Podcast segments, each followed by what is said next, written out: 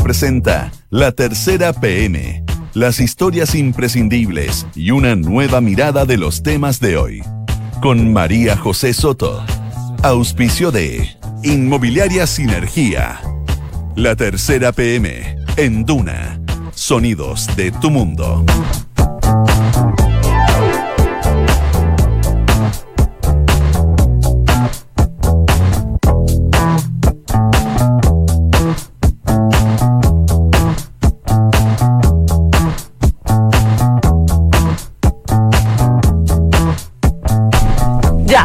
Las 2 de la tarde y un minuto. ¿Cómo está? Bienvenido a la tercera PM de Navidad.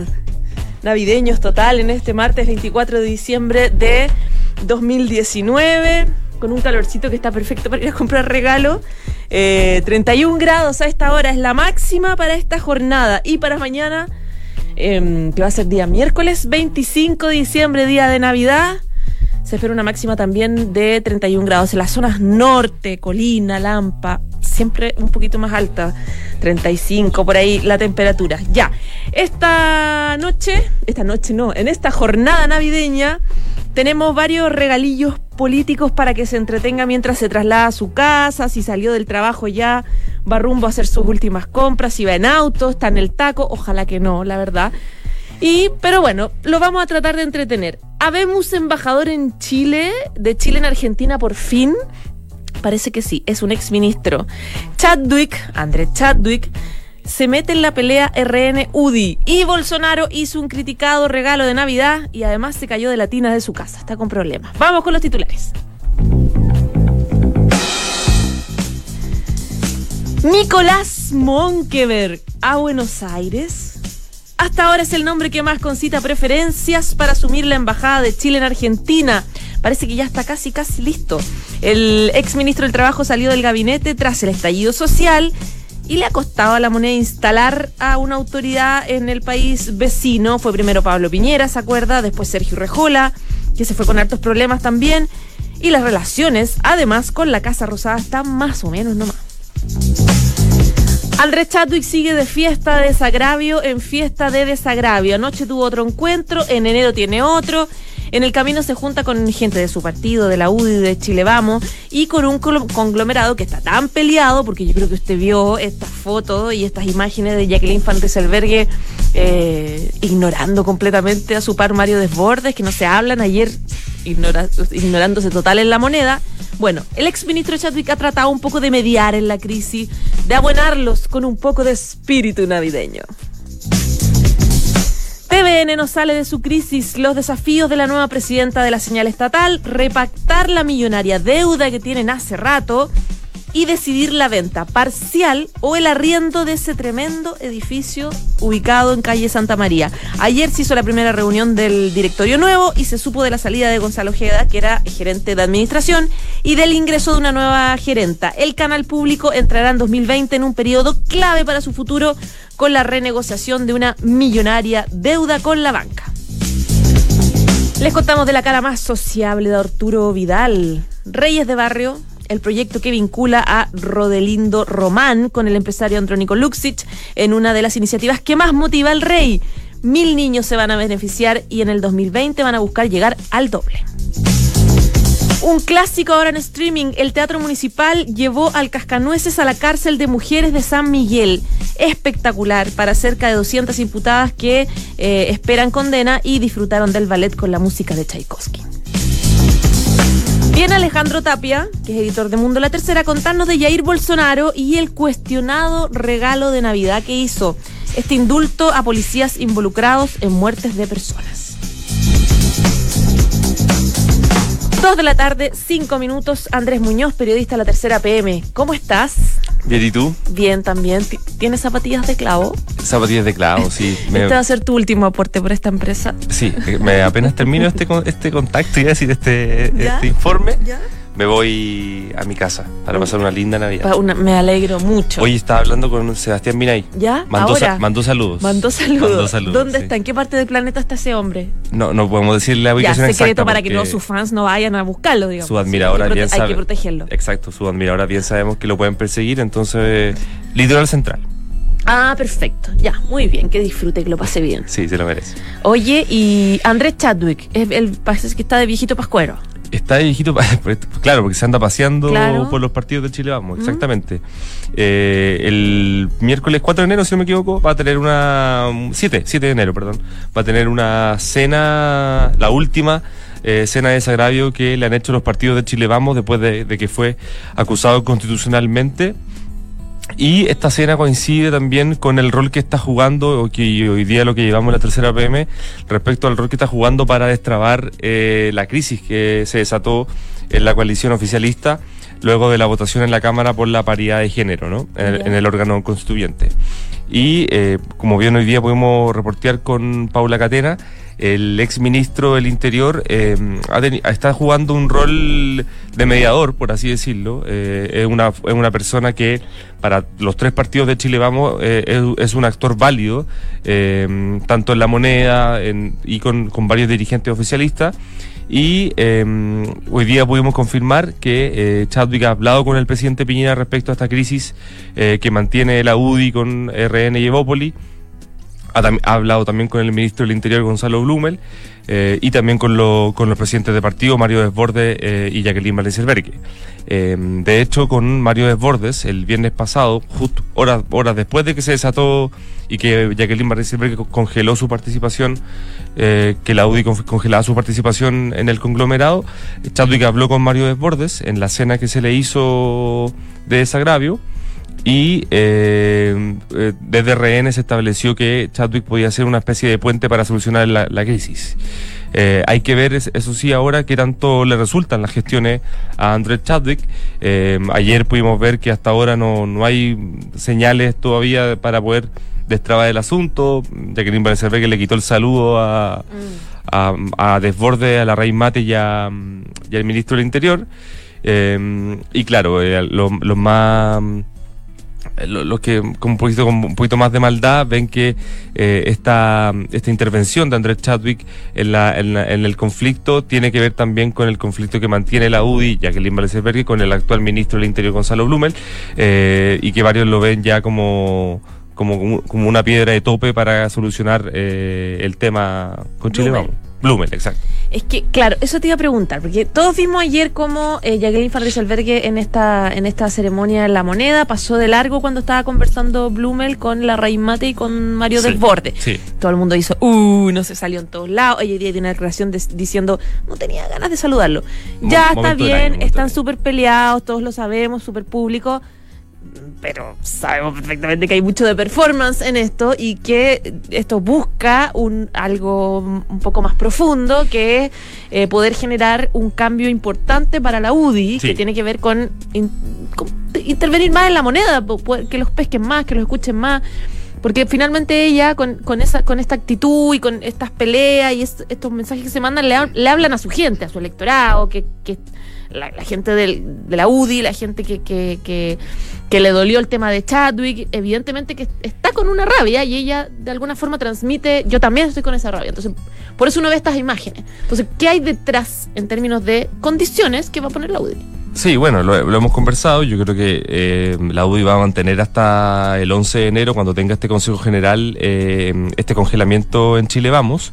Pero eh, hay que entender también que el rol que juega Andrés Chadwick en, esta, en este conflicto tiene que ver porque evidentemente al gobierno le preocupa que su, su coalición esté desordenada, esté en crisis, esté peleando cada vez más, seguido por la prensa y eh, y efectivamente en Piñera eh, se preocupa por el tema. De hecho, ayer Jacqueline Valencibergue, antes de este impasse en la moneda, eh, pasó, tú, pasó a ver al presidente, tuvieron una conversación. ¿Se supo que hablaron ahí o no?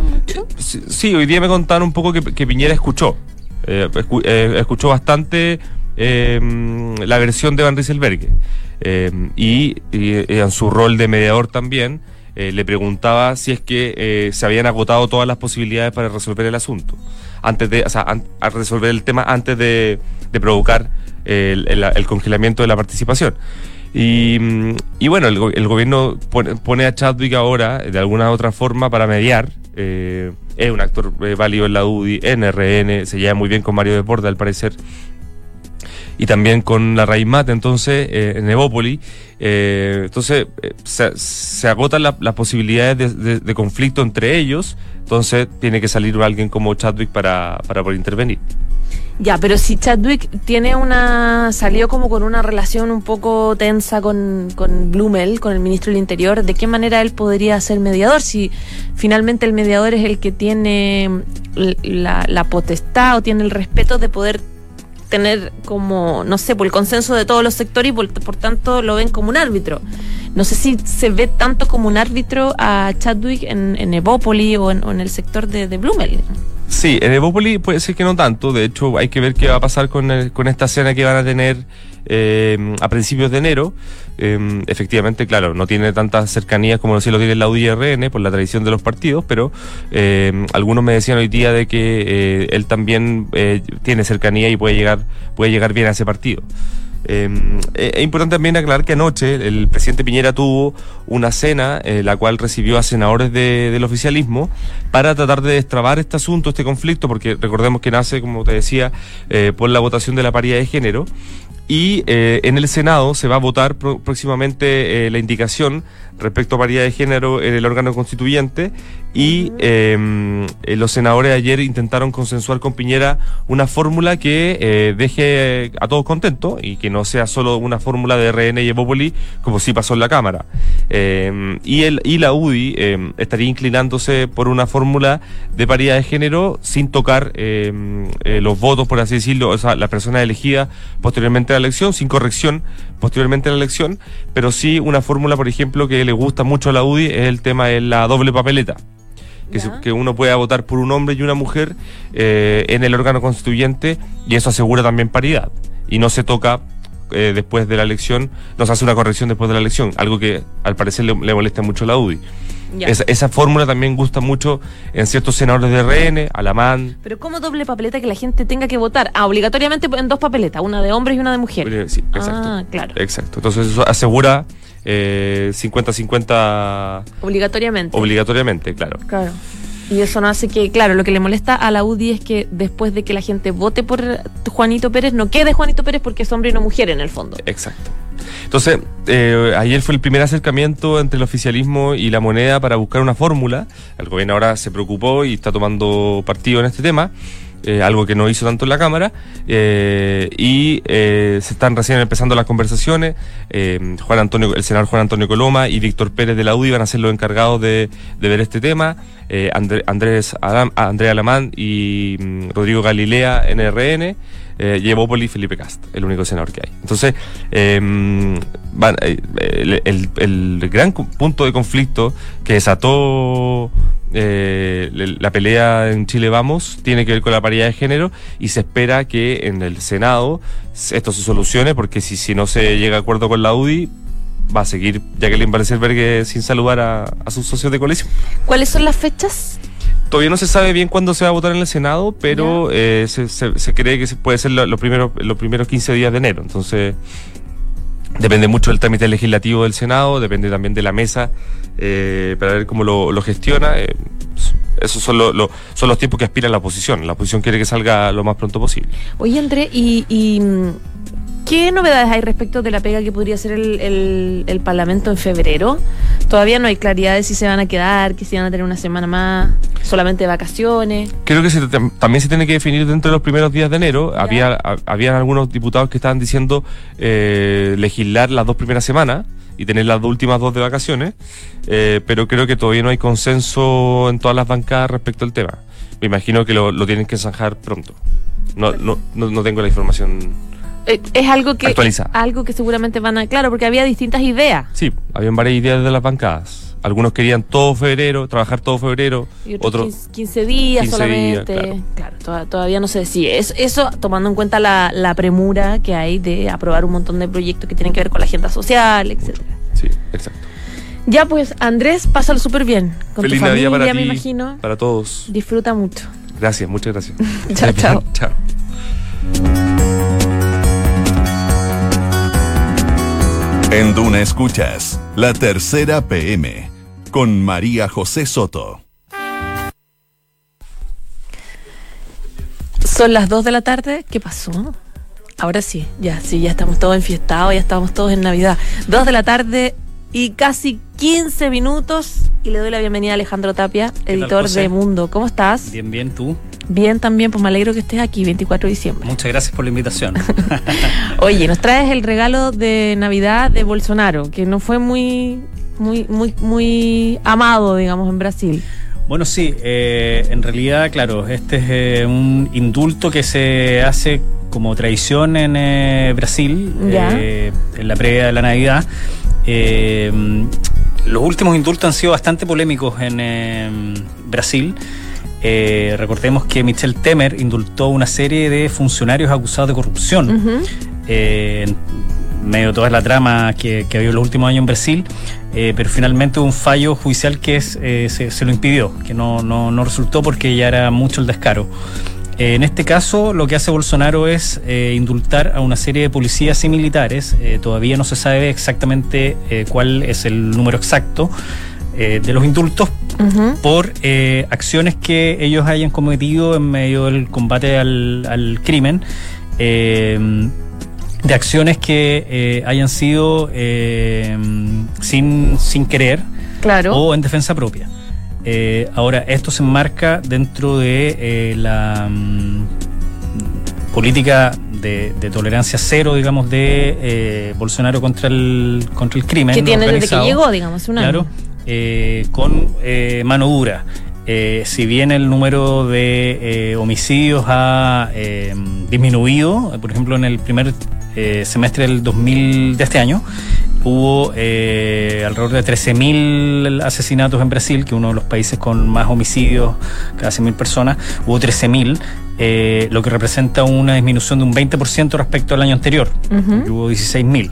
Pero eh, si bien los crímenes y los asesinatos van a la baja, van a la baja entre comillas, porque de todos modos es una cifra altísima, organismos de derechos humanos han criticado la política de Jair Bolsonaro en un último informe, por ejemplo, semana atrás, eh, Human Rights Watch eh, concluyó que Bolsonaro subestima los derechos humanos en muchísimos ámbitos.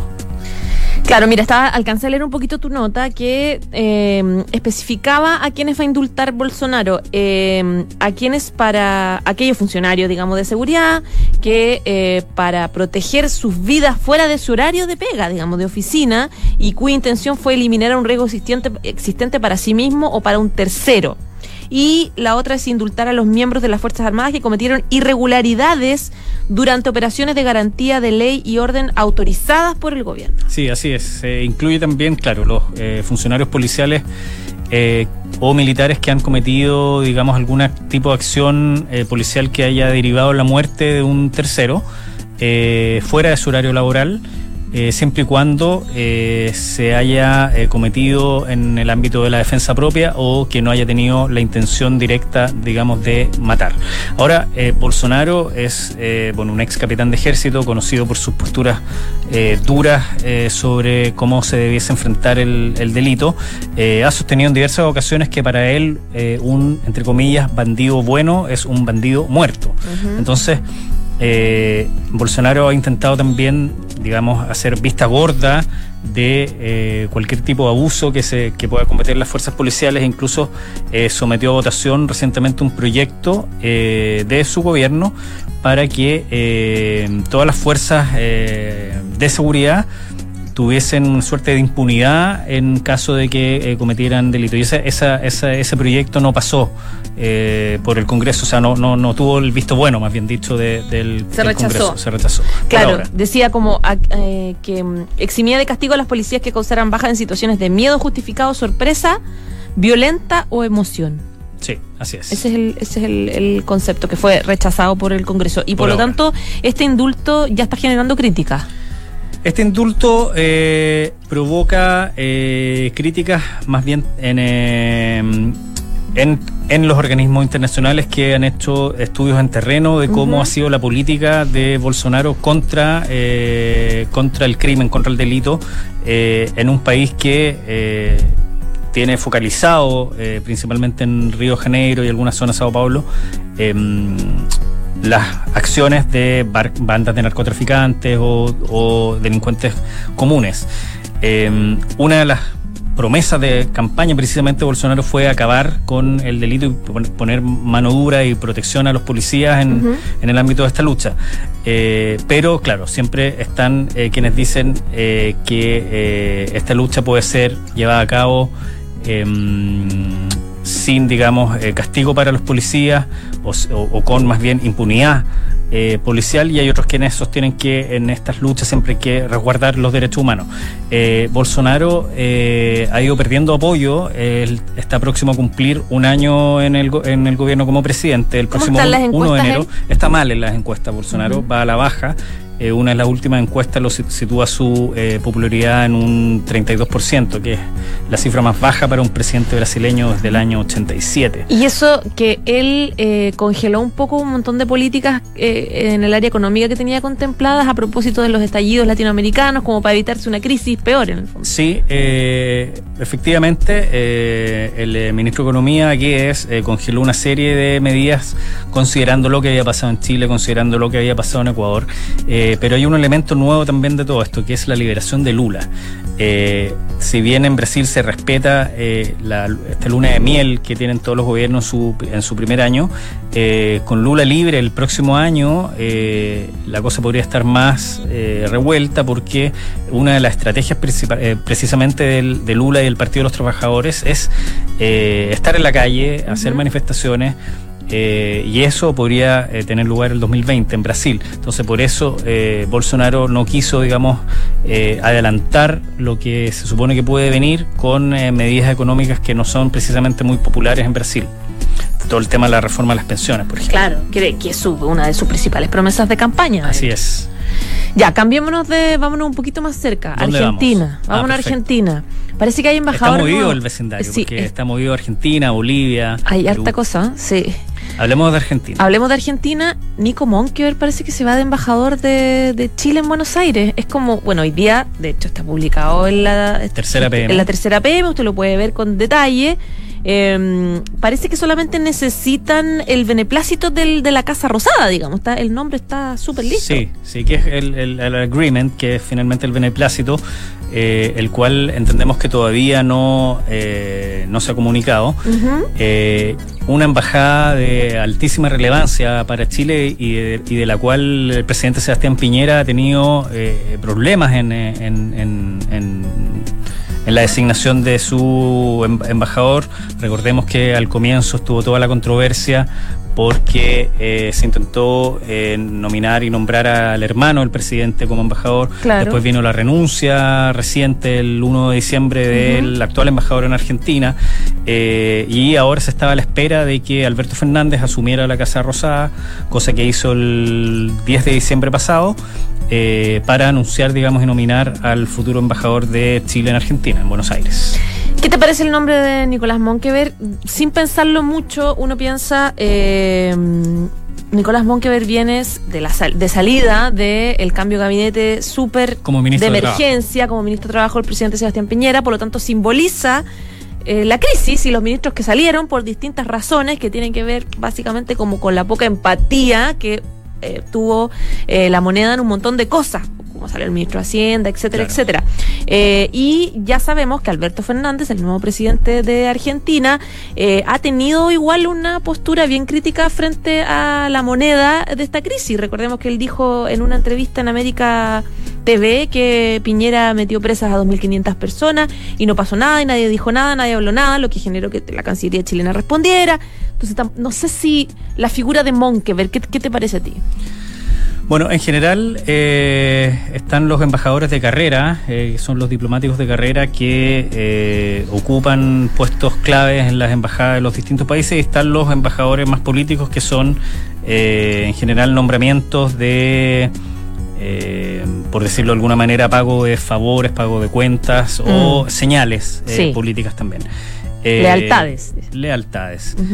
ahora, en, el caso de Monkeberg, según nuestra nota en la tercera PM, eh, se había intentado también eh, postularlo o eh, transformarlo en embajador, no solamente digamos ahora en Argentina, sino que también se exploró la posibilidad de que asumiera en otras embajadas, pero ahí se encontraron con el problema la Cancillería que se tendría que haber removido embajadores que no necesariamente es necesario sacarlos. Que están haciendo su pega, digamos. Claro. y lo segundo, el elemento más importante es cómo se está configurando esta relación entre Alberto Fernández y Piñera. Eh, los cuales a simple vista eh, y más de parte del presidente argentino no tiene no, tienen mucha sintonía mm. eh, personal ni mucho ánimo de, buscarla tampoco. vienen sí vienen de mundos completamente distintos. Alberto Fernández también ideológicamente es un presidente que se sitúa en la centro izquierda fue jefe, jefe de gabinete de los Kirchner eh, los Kirchner nunca han, observado bien eh, al presidente Piñera.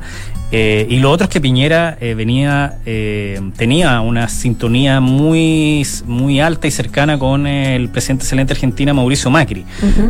son amigos. No digo, son, son muy cercanos y no, digo que con esto, que, esa amistad o esa buena relación influya en cómo va a ser la siguiente. Eh, pero Alberto Fernández ha dado varias señales de que eh, a él no lo complica eh, decir las cosas por su nombre en un estilo quizás un poco parecido al de Pepe Mujica en Uruguay. no le complicó decir el tema de los presos en, en Chile, no le complicó decir anteriormente respecto de la crisis chilena de que Piñera espera que pueda hacer mucho más de lo que ha hecho hasta ahora. Eh, y si bien eh, la Cancillería chilena presentó una suerte, digamos, de, reclamo o una conversación telefónica entre el canciller eh, Rivera y Felipe Solá. A propósito de lo que dijo de, la gente presa. De, la gente presa, en, esa entrevista Alberto Fernández estaba hablando, estaba haciendo una comparación entre los arrestos en Venezuela y lo que había pasado en Chile. Claro. Alberto Fernández no, no, no, no porque la Cancillería chilena le diga que es mejor no inmiscuirse en los asuntos chilenos, se va a quedar callado. Eh, ahora sí, eh, Alberto Fernández, eh, pese a que no tiene ningún problema en decir las cosas claras porque es su estilo, sí también es una figura que busca los consensos, es moderado en algunas materias y también bastante pragmático. O sea, si Alberto Fernández ve que la relación con Chile y con Piñera eh, puede ayudarlo en algunos objetivos en política exterior, eh, lo va a hacer. Eh, pero en el. En, el ideario de Alberto Fernández, en lo que él quiere hacer de Argentina en cuanto a política exterior, Chile no está eh, no está en ese pack. Eh, Piñera eh, no, no, está, digamos, entre los aliados de Alberto Fernández. Fernández está, se sitúa más en este mundo de la centroizquierda latinoamericana. de hecho, el primer país que visitó fue México. para reunirse con López Obrador. Recordemos que está ayudando a Evo Morales, que está viviendo ahí. Le, dio, le concedió refugio a Evo Morales. Con Bolsonaro se lleva muy mal. Eh, de hecho, Bolsonaro no acudió al cambio de mando el 10 de diciembre eh, precisamente por la cercanía que tiene Alberto Fernández con Lula. Claro. Eh, Piñera tampoco asistió a ese cambio de mando, pero eh, fue por una situación de emergencia por el accidente del avión Hércules de la FACH. Claro. Y no, no, no, tiene que ver, digamos, con algo de hecho, ideológico. de hecho, Piñera iba a ir. Iba a ir a pesar de que había un riesgo, de que mm, hubiese más manifestaciones. Tampoco estábamos tan calmados como ahora, que estamos bastante más claro, Entonces, en el eje que quiere construir Alberto Fernández, eh, claro, siempre están las palabras eh, para la galería de que todos los países se quieren llevar bien con, el resto y principalmente con los vecinos, pero eso finalmente eh, nunca es así. y cada quien construye sus propios sus propios organismos, así como en su momento surgió el grupo de Lima eh, con Piñera, con Vizcarra, con eh, Duque eh, de Colombia, Alberto Fernández está apostando por crear su propio bloque con López Obrador también como principal articulador y en ese en ese sentido ahí queda afuera Chile, queda afuera Brasil. Y hasta ahora ese plan tampoco es que le haya salido muy bien porque pretendía sumar a Evo Morales y Evo Morales ya no está en, el, en el gobierno, pero vienen elecciones también en Bolivia, otro país que está bastante movido. Y hay un heredero del que tú. Hay un heredero, Andrónico Rodríguez, que eh, está primero en la encuesta con un 23% de intención de voto. Es, él es el, líder de los cocaleros en Cochabamba, que es la zona donde Evo nació como, como líder sindical, como líder de los cocaleros. Eh, y eh, él, él, él, está apadrinado, digamos, el delfín político de Evo Morales. ¿Cuántos años tiene él? Tiene 30 años. muy que chico. Es la edad mínima para postular a la presidencia en Bolivia. Eh, las elecciones se, se, debían haber realizado ya y se espera que se concreten finalmente entre marzo y abril. Así que vamos a tener una América Latina muy movida. Tanto tenía América Latina. Sí, así es. Ya pues, Ale, un millón de gracias por este resumen. Venga cuando quiera. Nos vemos muy pronto. Nos vemos pronto y pásalo bien hoy día. Igual tú. Chao, chao. Chao. Encuentra tu futura inversión en Sinergia José Pedro Alessandri de Sinergia Inmobiliaria, Departamentos Estudios, un dormitorio y dos dormitorios y dos baños desde 3.350 UF. Anda a conocer y encuéntralos en isinergia.cl. 2 de la tarde, 31 minutos. Hasta aquí este resumen con las principales notas, reportajes y conversaciones de la tercera APM. Disfrute mucho esta noche junto a su familia y quédense en la 89.7 porque viene la próxima carta notable. ¿Existe Santa Claus? Chao.